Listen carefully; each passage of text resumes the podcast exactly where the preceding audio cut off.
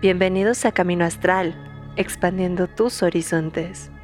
Empezamos el camino. Hola, hola chicos, bienvenidos a una emisión más de Brujas del Caldero.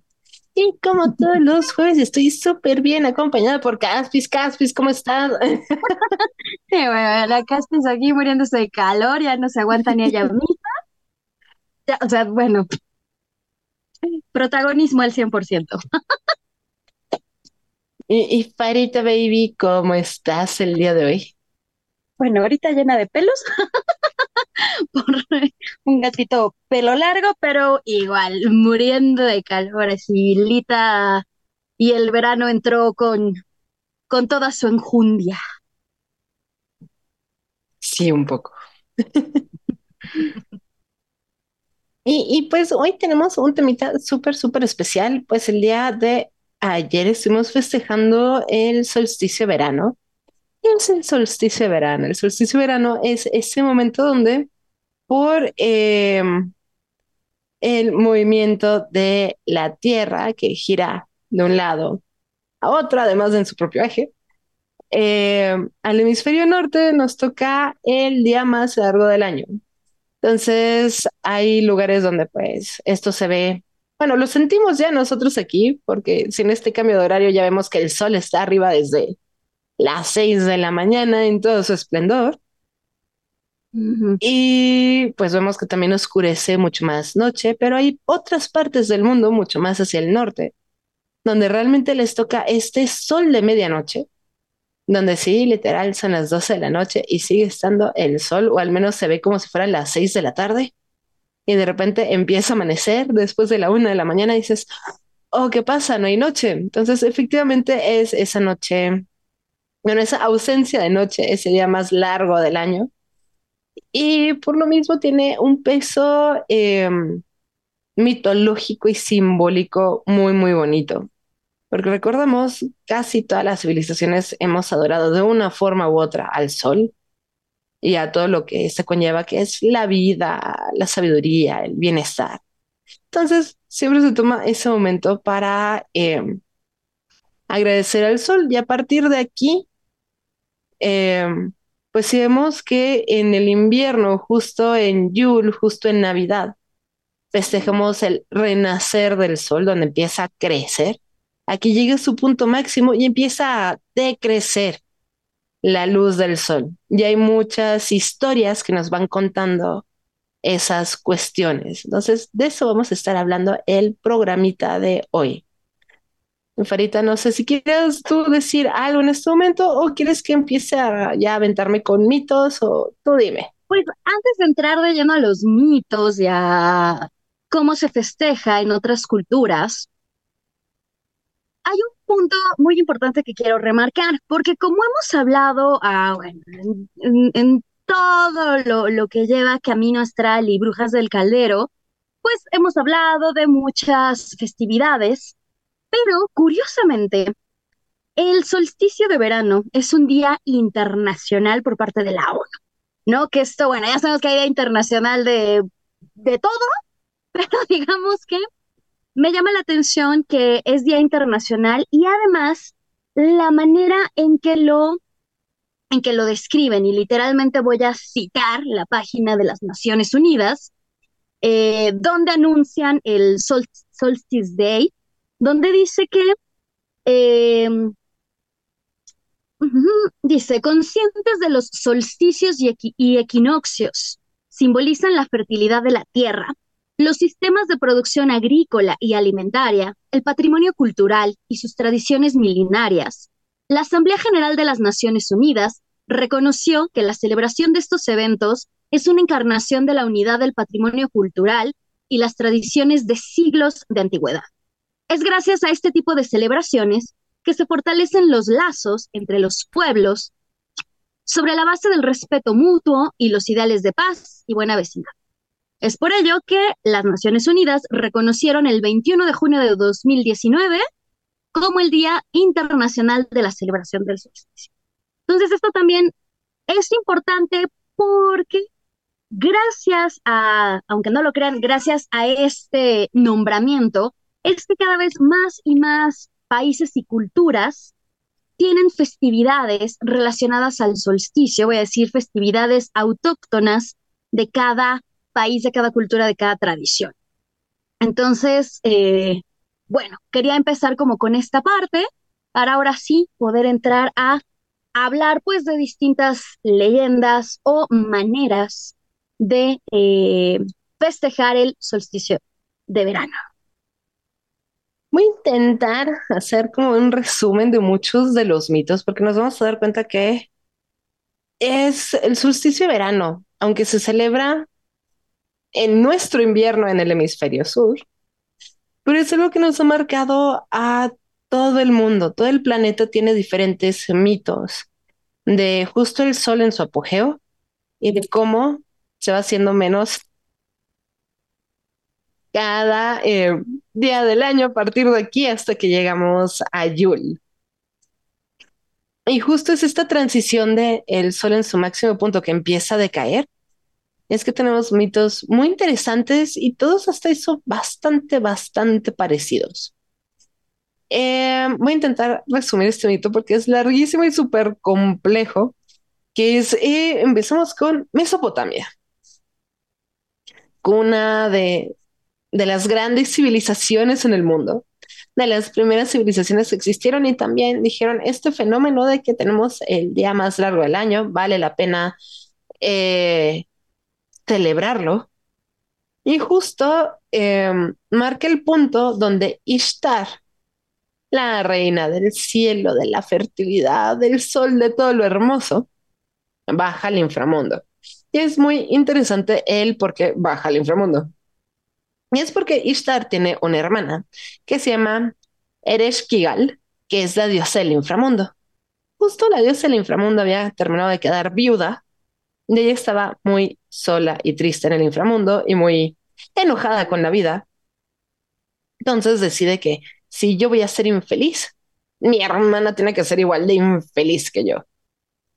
Ishtar manda, es decir, Ereshkigal manda a Tiamat, a su dragona a secuestrar al esposo de Ishtar.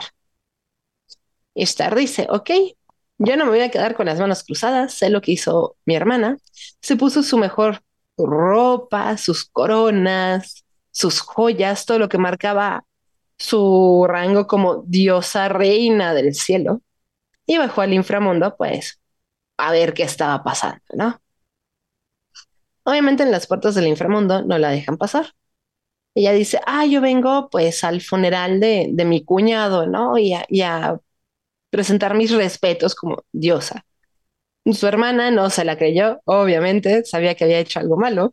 Entonces le puso siete puertas para que eh, no pudiera cruzar y que en cada una de esas puertas fuera perdiendo una de sus siete virtudes o siete joyas que usaba para conmemorarla como, como reina.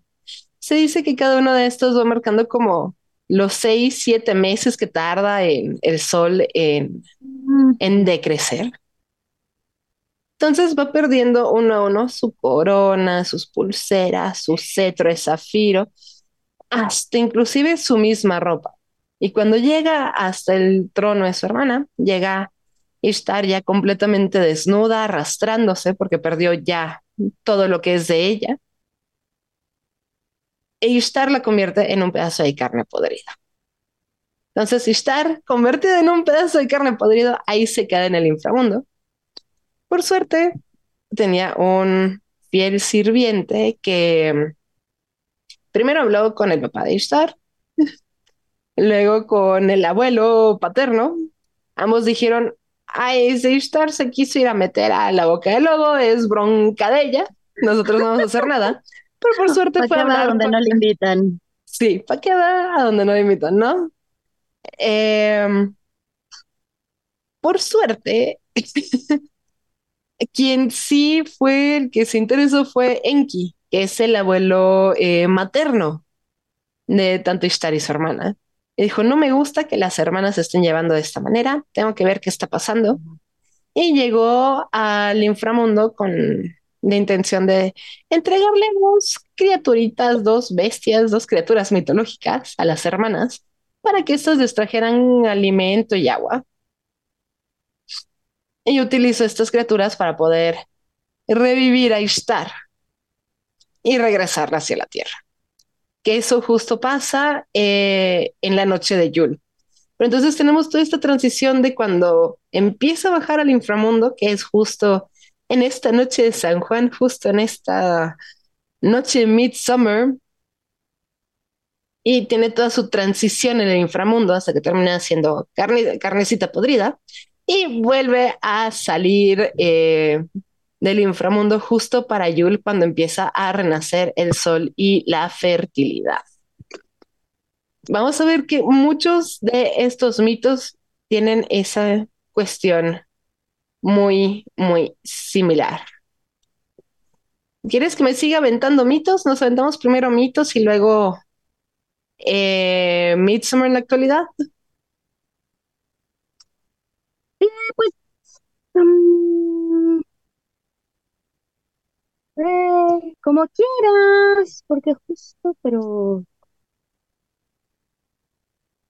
Porque sé que hay un mito griego que es muy similar, que también... Ah, bueno, el de Perséfone, ¿no?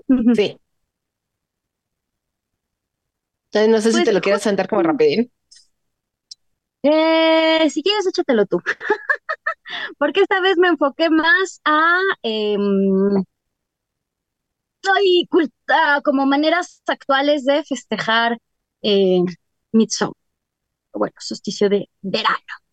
Bueno, Persephone le hemos mencionado mucho este año. Yo prefiero irme con otra tradición que también no hemos mencionado mucho y que deberíamos, me puse a investigar porque la vez pasada también salió un poquito el tema y no sabía, pero, pero, pero, eh, mito polinesio y que justo Estamos hablando de nuestro queridísimo Maui, ese héroe que fue criado por los dioses y que es el que movió islas y montañas y mandó el cielo a donde está.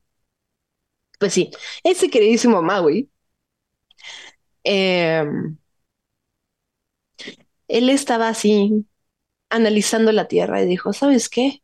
el sol no dura mucho, o sea, veo que los pescadores salen con sus redes en cuanto sale el sol, pero que todavía no terminan de pescar cuando ya se está metiendo el sol y se tienen que meter otra vez. Las plantas no tienen suficiente tiempo para alimentarse del sol y crecer. Em, los agricultores pues apenas están empezando a sembrar la tierra y ya otra vez oscureció. ¿Qué está pasando con el sol? Dura muy, muy poco tiempo. Entonces él llegó con su mamá y le dijo, mamá, me, preocupa la situación del sol que dura tan poco tiempo.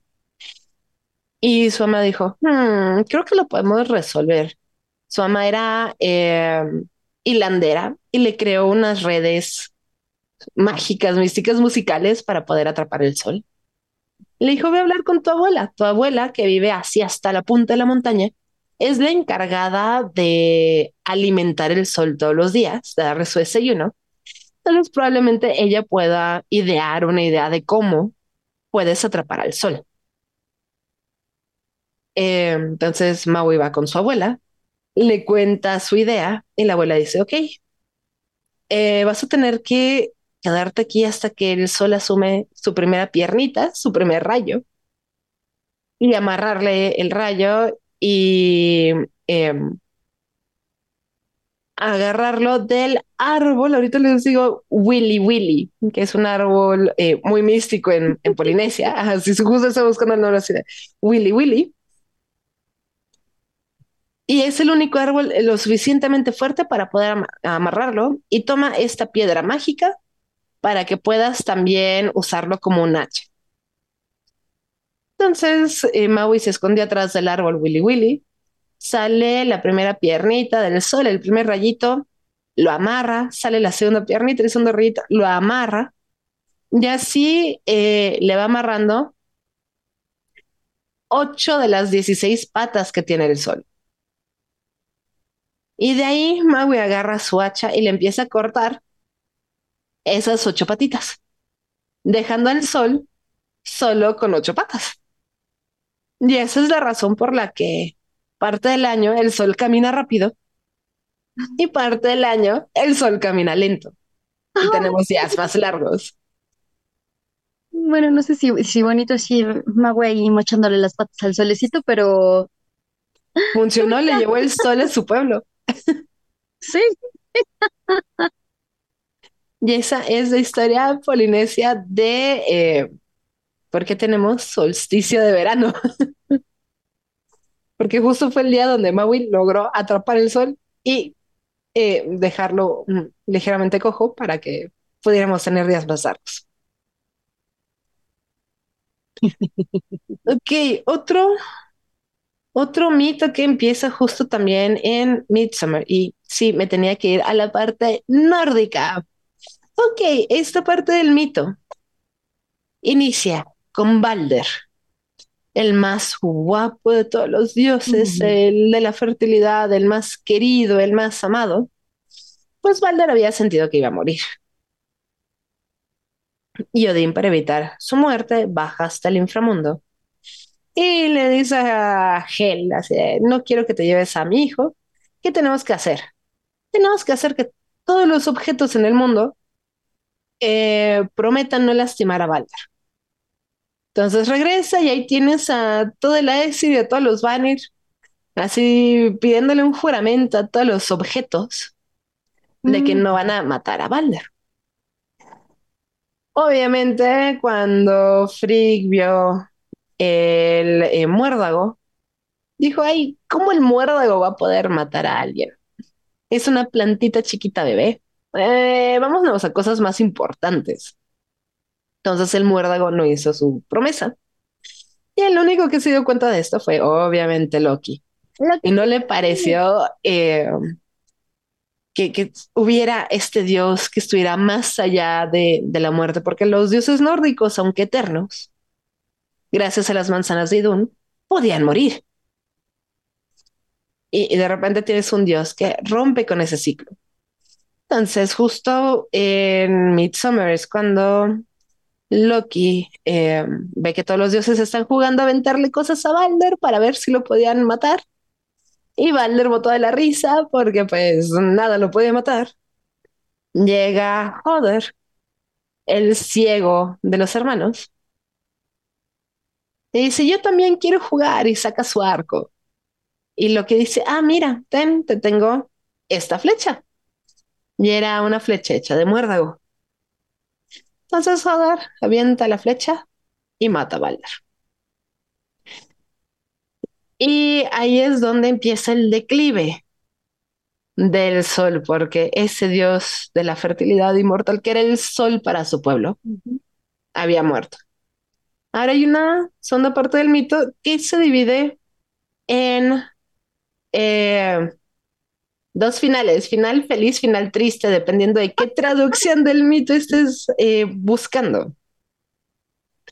Fue tanto el dolor de Frigg que ella bajó al mismo inframundo para pedir la vida de Balder, que se le hizo completamente injusto que eso pasara. Y le dijo, ok, si todas las criaturas del mundo, si todas las personas, si todos le lloran a Balder, te lo regreso. Una vertiente del mito dice que no lo logró porque Loki no estuvo dispuesto a llorarle a Balder. Pero entonces luego no explica el por qué Balder sobrevive el Ragnarok, porque es el único dios que sobrevive el Ragnarok. Em, pero por otro lado, hay una parte, una versión del mito que dice que eh, todas las criaturas sí lloraron por, por la muerte de, de Balder. Y que justo esta Frigg se puso abajo del muérdago con la promesa de besar a cada persona. Que ah. llorara por Balder y que por eso es que se dan besos abajo del muérdago. Oh. Y se dice que el muérdago se pinta, era una plantita que era blanca y se pinta de rojo porque aunque había sido perdonado por la misma Frigg, Frigg la pintó de rojo para que siempre recordara la sangre que había derramado de su hijo. Ah, pero no fue la culpa del muérdago. el muérdago no tuvo juramento. Fue el muérdago no el que no, qui- pero no porque no quise. Ay, sí, yo justificando el muérdago. muérdago. Pero justo esta etapa donde el sol empieza a decaer, porque es justo ese momento donde celebramos el sol en su máximo esplendor, pero también significa que empieza su decadencia. Entonces, justo esa decadencia lo marcan con la muerte de Balder y con cómo toda la naturaleza, aunque sigue dando fruto, pero ya es cuando empiezan las temporadas de las cosechas. ¿Por qué? Porque la tierra ya se está empezando a morir, porque hay menos sol. Entonces marca la muerte de Baldur y el renacer de Baldur hasta eh, Yul, que es cuando todas las criaturas lograron llorar por él y recuperaron a Baldur, o la otra parte del mito es cuando termina el Ragnarok y Baldur regresa a la Tierra. Eso en mitología nórdica. Em, si me pongo a mencionar todos los mitos que existen, si me pongo a contarlos, no vamos a acabar, pero voy a mencionar algunos para los que son así como súper curiosos y quieren buscar eh, más mitos que hablen del solsticio y de esa relación entre el solsticio de verano y el de invierno. Está la historia Inuit, donde un cuervo se roba el sol. Está eh, la historia celta de eh, el rey Roble y el rey Arce, que son justo los reyes de cada uno de los solsticios, y de ese ciclo de asesinatos entre ambos. en Japón tenemos eh, Amaterasu, que regresa a una cueva. Entonces también es un mito que habla acerca de el sol que se está yendo otra vez. Y tenemos un mito africano eh, de los San, que es el eh, señor sol, empieza a envejecer, así se llama. Eh, y, a ver, veamos qué otro vale la pena. Eh, de Tlingit, que es una tribu muy similar a los Inuit. También eh, tienen un mito donde es un cuervo, no se roba el sol. Aquí es un cuervo que engaña Seagull. ¡Ah! Se fue el Eh, nombre. Eh, ay, no es garza, es este. Gaviota, pelícano. gaviota. Gaviota. Ay, yo de Sí, pelícano. donde el cuervo engaña a una gaviota. Em, tenemos otro cuento chino que es Gong Gong golpea los pilares del cielo. Ujú. Y Sami eh, tienen donde Breiwe trae el sol. Eso es nada más así como para eh, mencionar algunos. En Hungría está eh, el ciervo milagroso. No voy a intentar mencionar el nombre del ciervo porque no tengo ni idea de cómo se pronuncia eso y no quiero, no tengo demasiado respeto a la cultura como para poderlo hacer. Pero solo son algunos de los tantos, tantos eh, mitos que hablan justo de estos solsticios. Entonces, si quieren buscar los mitos, ahí se los dejo, se los recomiendo, pero también los mencioné para que vean que sí es un fenómeno, así que bueno que la ONU ya lo dijo que es así, fenómeno mundial, pues sí es un fenómeno físico de la Tierra que pasa todos los años, pero que ha sido un parteaguas en toda cultura, en toda civilización, en em, toda tradición, hasta en la tradición cristiana lo tenemos, por algo se llama Noche de San Juan. Exactamente, que justo ahí eh, quería empezar a platicar un poco sobre, no sé decir leyendas urbanas, o más bien el cómo se festeja en épocas más modernas, que claro, todas las festividades modernas pues están basadas en tradiciones antiguas, pero justo la noche de San Juan, que no hay una fecha específica, realmente es entre el 20, el 23, 24 de junio. Eh, lo que se hace en, eh, tiene igual totalmente que ver con las hogueras de San Juan, o como les decía, la noche de San Juan, sobre todo en, en la parte de España o en la parte europea del Mediterráneo, es donde más, más auge tienen estos festejos.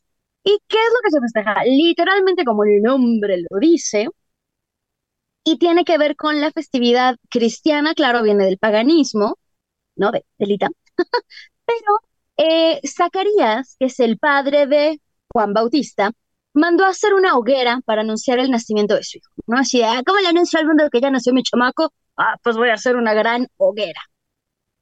Entonces, eh, obviamente, bueno, ya cuando se instaura como tal el cristianismo en Europa, pues se dan cuenta que no hay manera de que la gente deje de festejar el solsticio de verano, entonces dicen, ah, bueno, fíjate que hace unos cuantos siglos pasó, entonces ahora vamos a festejar la noche de San Juan. Entonces, haz tu hoguera, pero ahora va a ser en nombre de San Juan Bautista.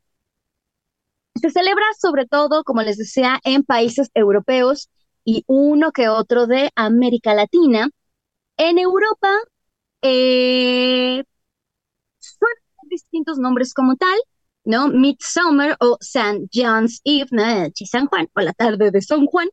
En lo que es Inglaterra, en Irlanda y eh, también en Portugal se le llama fogueiras de Sao Perdón, en mi portugués no tengo idea de cómo se dice. En Noruega, el Jonsok. Dinamarca, Sanktanks. Es, eh, Suecia igual Midsommar. Finlandia, Johanus. En Estonia, Yanipep. Y en España como tal, Noche de San Juan. En América Latina realmente de una manera más mínima, porque no se celebra como tal. Eh, yo recuerdo, por ejemplo, que cuando iba en la secundaria, no me acuerdo cómo se llamaba, pero esto donde eh, te aventabas agua, eh, no recuerdo cómo se llamaba, que por suerte qué bueno que lo prohibieron, porque se hacía un gastadero de agua, de que era un mojadero que ya tiene por suerte varios años que se que se prohibió esto, pero era el, el domingo de, no me acuerdo qué rayos. Es resurrección. Domingo de resurrección. No tengo ni idea, pero según yo sí era como por junio, y si no, ni modo.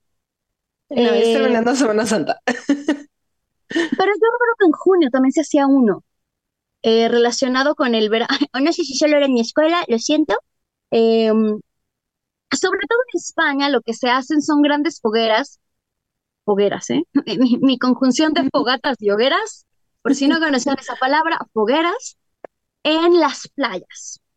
Para, eh, sobre todo, eh, en la noche, haciendo como una gran fiesta, que también, bueno, obviamente se ha convertido en parte de la tradición el bañarse en el agua. Supongo que por esta cuestión de, bueno, San Juan Bautista fue quien, valga la redundancia, bautizó a Jesús y lo sumergió en el agüita, entonces es una festividad o parte de eh, la noche de San Juan y también de, de Lita, de las tradiciones paganas, es el agua, el agua vista, o sea, por un lado tenemos el fuego y el agua también, ambas vistas como protección y purificación.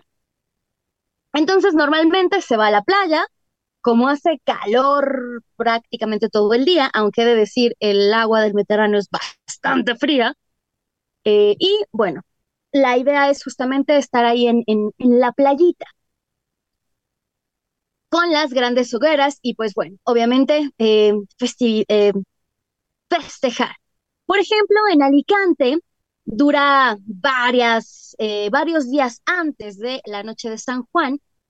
Hay varias celebraciones en la noche que le llaman de la crema y empieza con un disparo de una, fuegos artificiales en la cumbre del monte Benacantil, que indica el, comienzo de la quema de las hogueras mayores e infantiles, donde se queman más de 200 monumentos de cartón piedra, oh, cartón, para ayudar em, a esto, a resistir el calor, los bomberos hacen algo que se le llama la mojada, que justamente pues es bueno, mojar a los asistentes.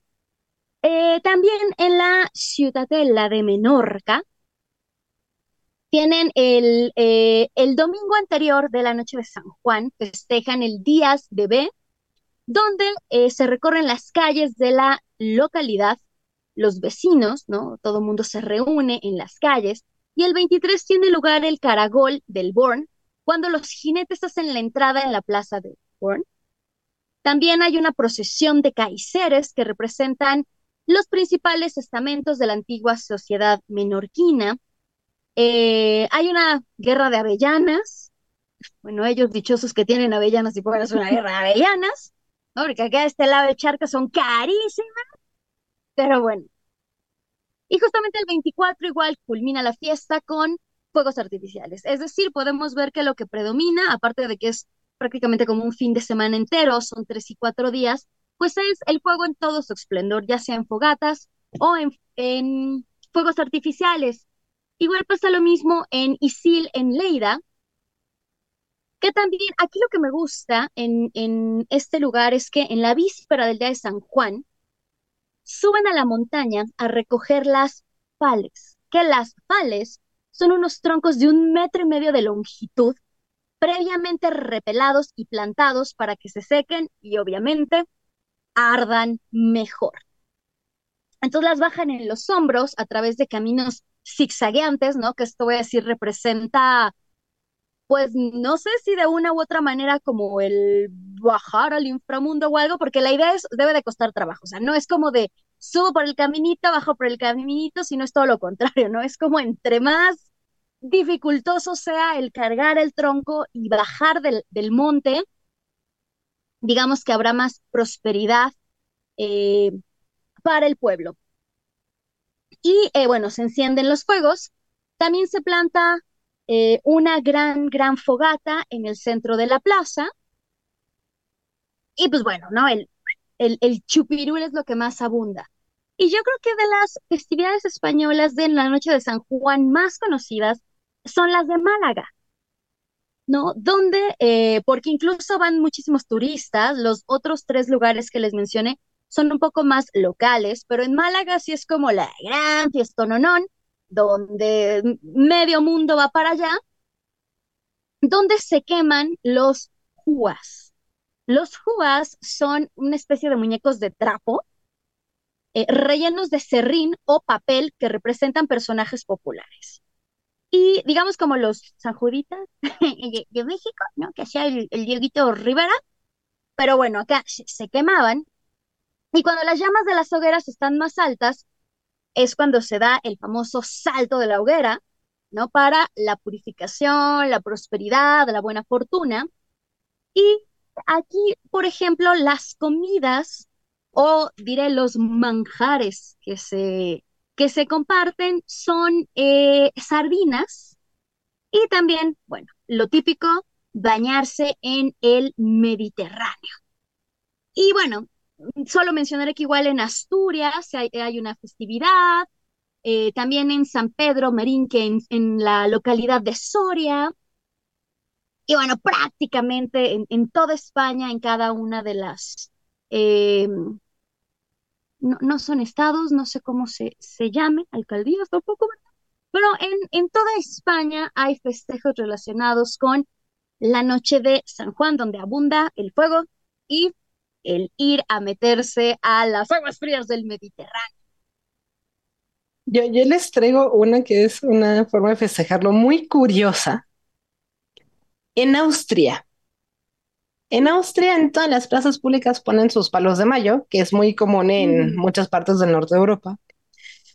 Pero cada pueblito, que sí hay pueblitos muy pequeños en Austria, ponen su palo de mayo. Y entre los jóvenes empieza este pequeño juego de un pueblo a otro, que es tienes que defender tu palo de mayo porque los ponen como por dos semanas más o menos. Entonces tienes que defender tu palo de mayo porque los otros pueblos lo que quieren hacer es robarse tu palo de mayo y esconderlo. Y es algo que se sigue haciendo hasta época actual, por mucho que el gobierno esté diciendo, por favor, chicos, no anden de vándalos, no estén robando los palos de mayo de un pueblo a otro. Ya otra vez se volvieron a relajar con el bueno, vamos a dejar que lo hagan, pero es una tradición que empezó con el quererse robar la prosperidad y la abundancia de, del pueblo vecino, de la aldea vecina, y que lo siguen haciendo y que de hecho conozco varias personas que en su juventud fueron de esos vándalos que robaban el palo de mayo de otros pueblos para esconderlos. Entonces sí es una tradición que sigue muy, muy viva en Austria y que es muy divertido verlo. Y si no me creen, lo pueden buscar. O sea, em, si pones Stealing the Maple, te sale muchísimos videos, historias eh, y todo, porque se supone que es justo eso, traes toda la fertilidad hacia tu aldea si es que te robas el palo de mayo de otra aldea. Entonces es divertido, es inusual y es una tradición que sigue estando viva hasta la fecha. y hablando de otros lugares que casi no hablamos o no tocamos, voy a hablar de Asia, no, gente, no voy a hablar de Corea, voy a hablar de China. En China, el solsticio de verano recibe el nombre de Xiaxi. Tampoco sé hablar chino, así que si, lo pronuncié mal, una disculpa. Eh, y también se festeja el 21 o 22 de junio. Eh, y esta, eh, esta festividad, como típica, diré típica festividad, eh, pues sí, asiática o muy propicia, voy a decir como de Japón y de Corea, es la familia se, se reúne a comer, bueno, diré ramen o bueno, noodles, pero también en esta festividad, siguen, diré, festejando como lo hacían antaño con rituales de la cosecha. Para quien no esté muy, muy familiarizado con los países asiáticos y digan, pero ¿por qué rayos solo comen arroz? Porque arroz es lo único que se puede cosechar. No, no, no tienen mucha tierra fértil, o más bien no hay mucha tierra, bueno, aunque China es enorme, pero el arroz se cultiva en el agua. Por eso es que hay muchísimo arroz y productos de arroz, desde alcohol, los noodles, el arroz como tal, los mochis, el helado, el pan, o sea, viven del arroz. Y lo que se hace. Y aquí vivimos del maíz, es, es lo mismo. Exacto. no podemos juzgar. Entonces, son rituales de adoración a la tierra eh, que incluyen, bueno, en la antigüedad, obviamente desde sacrificios, oraciones para mostrar gratitud por la cosecha, pedir un año, un buen año de producción. Y eh, justamente lo que se hace y lo que se hacía es ir en, familia o ir en comunidad a cosechar el arroz, que no es nada fácil porque hay que meterse en, el agua, ¿no? Como antiguamente en México con las chinampas, ¿no? Entonces, ir y estar eh, recogiendo, yo he visto algunos videos sí, de idols, gente, eh, donde justo comentan esto, ¿no? O sea, que es, algo pesado porque aparte estás en pleno sol, ¿no? Por eso traen sus sombrerotes y todo esto. Entonces, parte de la festividad es ir juntos como familia o como comunidad a, eh, porque inicia o iniciará la cosecha, la primer cosecha. Y también eh, es un día, al menos en China, es un día libre para que la gente pueda comer en familia. También son muy, muy eh, de, es decir, de familiar, pero me refiero a como de unión familiar, donde, como les decía, pues bueno, la tradición es comer noodles, comer ramen. Y también en, por ejemplo, en la provincia de eh, que eh, tampoco estaba en China, entonces si lo pronuncia mal, disculpen, se hace la carrera de botes de dragón que en la actualidad es como de las cosas más turísticas que hacen las personas cuando van a China en, en verano, que es ir a ver pues estas eh, botecitos adornados como dragones y bueno, son las carreras y obviamente comer los mm, famosos noodles o fideos.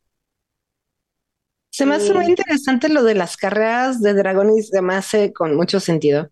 Porque si recordamos cuando estuvimos hablando del Año Nuevo Chino, es el dragón el que está intentando comerse el sol. Sí. Entonces tiene todo el sentido del mundo que justo en el día más largo y donde va a empezar otra vez a irse hacia la noche, claro, pues en las carreras del dragón porque el dragón quiere volver a alcanzar ese sol. Ujú. Y curiosamente también en la tradición eh, china se hacen pasteles de guisantes. He de decir que la verdad sí se me antojan. Son dulces, pero también son, son frescos. No se comen calientes, entonces es, es un alimento muy, muy fresco. También hay huevos, huevos de solsticio de verano, eh, que bueno, son, no sé si han visto, pero siempre se come el huevito eh, cocido, ¿no? En el, en el ramen, pero digamos, en, en el solsticio de verano, ahí sí o sí, todos los, todos los ramen llevan eh, su huevito. Entonces, bueno, esto en cuanto a la, eh, bueno, China, ¿no? Porque igual sabemos que en México, ¿no? Por ejemplo, tenemos que todo el mundo va a la Pirámide del Sol o sobre todo a Chichen Itza, justamente para ver a eh, ¿no? Bajando, ¿no? A esta serpiente emplumada, bajar por la, por la pirámide. Lo mismo sucede en Tikal, Guatemala, ¿no? Recordemos, ambos países tienen tradición maya, entonces en eh, los pueblos mayas era muy común hacer esto, ¿no? Como, eh, bueno, tiene que ver con la inclinación de algunos monumentos, lo mismo que en Stonehenge, eh, bueno, aquí en México sobre todo es en, o los más conocidos es eh, Teotihuacán y eh, Chichen Itza. No son los únicos, pero digamos son como, diré, los más popularizados. Y si quieren, para ir ya también cerrando temita, eh, nos vamos a ir a Suecia. Eh, hace años salió esta película de terrorcito llamado Midsommar. Curiosamente, eh, excepto obviamente la parte de los asesinatos, No, esto no pasa. Ay, no, me eso voy. no, pero sí muchas cosas que logran rescatar acerca de la celebración de Midsommar, que es completamente surreal. De entrada en Suecia, eh, Midsommar se considera día festivo para todos, nadie trabaja, todo el mundo se va hacia el campo. De hecho, eh, Estocolmo queda casi vacío porque todo el mundo se va a las granjas, al campo, a las montañas, porque es donde tienes que celebrar Midsommar. ujú, Se hacen comidas muy grandes en comunidad, o sea, no es solo en familia, sino es en comunidad. ujú. Vecinos, amigos, la tía, el primo, todo mundo. Y todo el mundo lleva comida y, o sea, es una abundancia grandísima de comida. Y a la mitad de estar comiendo empiezan a cantar y cada vez que terminan de cantar, se toman un shot. Y Claro, eso continúa como por cuatro o cinco horas, cuando ya empieza ya la festividad, con su palo de mayo, bailando alrededor del palo de mayo. Las chicas se acostumbran en este momento a salir y hacerse corona de flores y a trenzarse flores en todo el cabello. Eh, también es muy común que veas a chicas que no tienen pareja eh, recogiendo flores. Porque dicen que tienes que recoger siete flores y ponerlas abajo de tu almohada sin hablar con una sola persona para soñar a la persona con la que te vas a casar. Entonces tienen esa parte, eh, la fogata, obviamente, y también siempre hay hombres valientes que quieren saltar por arriba de la fogata. Y también viene esa dualidad con el agua, porque Suecia es de los países con mayor cantidad de lagos. Entonces ya los jóvenes, después de la gran comida y bebida, después de bailar en el palo de mayo, de ponerse flores en el cabello, de estar bailando por la fogata, es también tradición en eh, meterte vestido de cielo a nadar en el lago a las 12 de Eso, la de noche es o una de en, la mañana. Ajá. en prácticamente toda Europa del Norte, porque en Finlandia Sí, también. Finlandia, Noruega, Islandia, no sé si en Dinamarca, pero probablemente. sí, o sea, quiero pensar que, que sí es como lo, lo, lo típico. Sí, eh, en Dinamarca me ha tocado ver eso, aunque no sea midsummer, nada más cuando hace calor, son muy felices haciéndolo. Entonces, sí, o sea, tiene todas esas eh, cuestiones. Entonces, sí es igual de surreal que la película de Midsommar, aunque no, eh, menos asesinatos y sangre, pero sí te da como una idea bien loca de cómo es vivir un Midsummer en, en Suecia. y esto domingo era la película, entonces sí, también la, la recomiendo. Y pues también está Stonehenge, que mucha gente va a ver cómo entra entre los pilares, eh, el sol en las piedras. Hay científicos que, aunque ya saben que es un proceso físico, van todos los años a disfrutar de, de la magia de Stonehenge y se vuelve un centro de reunión también para muchas tradiciones eh, paganas. Y es un peregrinaje grande que se hace a Stonehenge y que dura una o dos semanas con gente todavía llegando, aunque no sea el mismo día de Midsummer. Es muy común que eh, lo sigas topando una semana, dos semanas después. Pero en varias de las em, yo lo vi, pero donde más lo festejaban era en el solsticio de invierno en Bonanagul, en Irlanda. Que ahí dijeron que, bueno, más bien en invierno, en el solsticio de invierno hacían un, como una tómbola con todas las personas que habían asistido a lo largo del año y les decían como, bueno, tú has sido elegido para venir a pasar el solsticio de invierno con nosotros. Pero también en solsticio de verano se hacía como de manera más eh, abierta, además de que, bueno, obviamente estos templos estaban abiertos o están abiertos por más eh, tiempo, o diría hasta más tarde. De lo normal.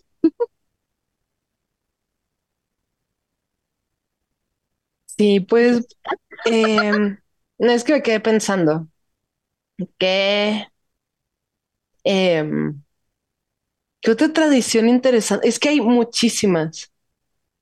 Porque eh, yo diría que la mayoría, porque justamente empiezan las cosechas, o bueno, al menos en el hemisferio norte, ¿no? Porque en el hemisferio sur, pues bueno, están en pleno invierno, así es que ellos no están así como nosotros, pero prácticamente en todo el hemisferio norte hay festividades porque empieza la cosecha, porque empieza también, como dices, el sol, el invierno ya, ahora sí, ya de plano, ya, ya se fue, ¿no? De hecho, estamos así en el extremo máximo de, eh, bueno, o en la actualidad, ¿no? De, de los calorones, pero hacen sobre todo eh, muchas culturas y tradiciones, lo que tienen es esto de reunirse en familia, en sociedad, en colectividad y compartir la abundancia o compartir los alimentos, porque como bien sabemos, cuando compartimos algo de corazón, siempre se nos, eh, se nos multiplica, ¿no? Entonces es muy común que en estas épocas, pues la gente sea muy dada a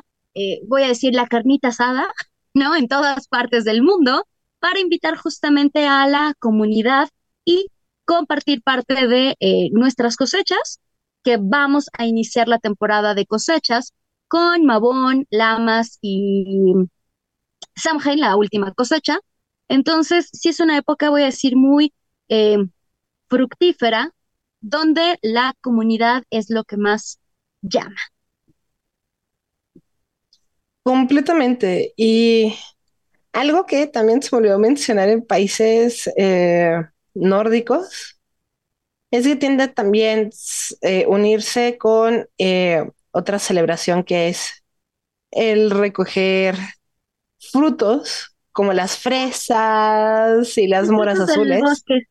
Entonces es justo también temporada de salir al bosque a recoger eh, frutos. Eso es muy, muy, muy, muy común. Eh, Naye, que, espero que va a ser el programa Naye, que vive en Finlandia, una de mis más grandes amigas, justo me cuenta eso, que van a recoger eh, los eh, moras, o bueno, frutos del bosque, porque pues de este lado del charco, la verdad diré, solo conocemos frambuesas, moras, fresas y frambuesas, pero hay, por ejemplo, unas que son como frambuesas pero naranjitas, que son muy, muy típicas de Finlandia. Entonces lo que hace la gente es recoger todos estos frutos del bosque, o sea, en el bosque crecen y tú puedes ir con tu canasta y apañártelos.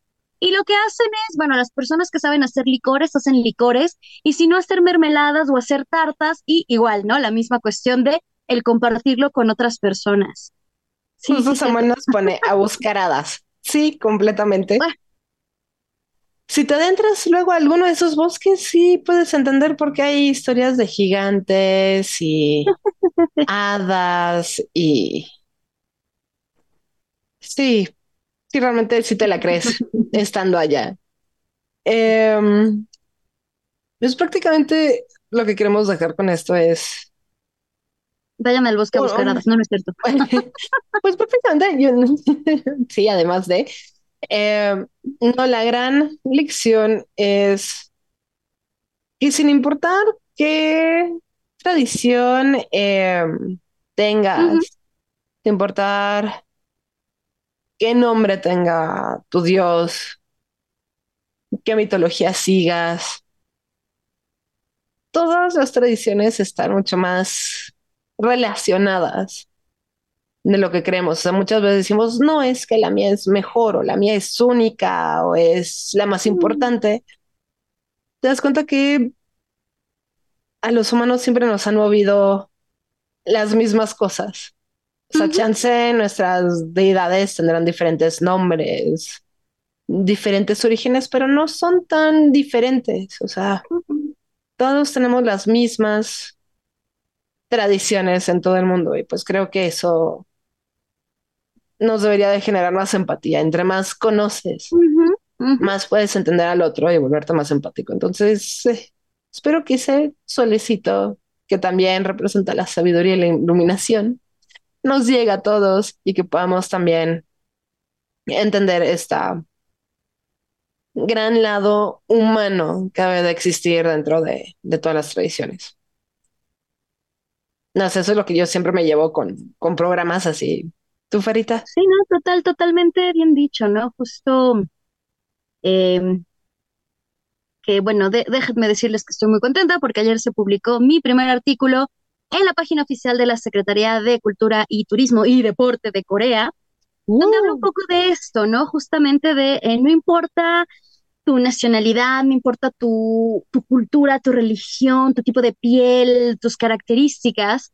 Creo que justo en, en Lita o al menos hasta el momento de todos los que hemos hablado, o tal vez porque hoy decidimos hablar como de más, más, más culturas, no solo enfocarnos, ahora sí voy a decir, al eurocentrismo, que bueno, es algo que siempre tenemos pues, por vivir de este lado del charco, en Occidente y, ¿no? y en México, pero en efecto, ¿no? Todos, y era lo que les decía, o sea, todos tenemos como el mismo principio, el mismo fin. Bueno, otra vez lo diré, al menos en el hemisferio norte que estamos asándonos en estos momentos, pero bien o mal, igual el hemisferio sur, cuando llegan a esta e-, época, es exactamente lo mismo, ¿no?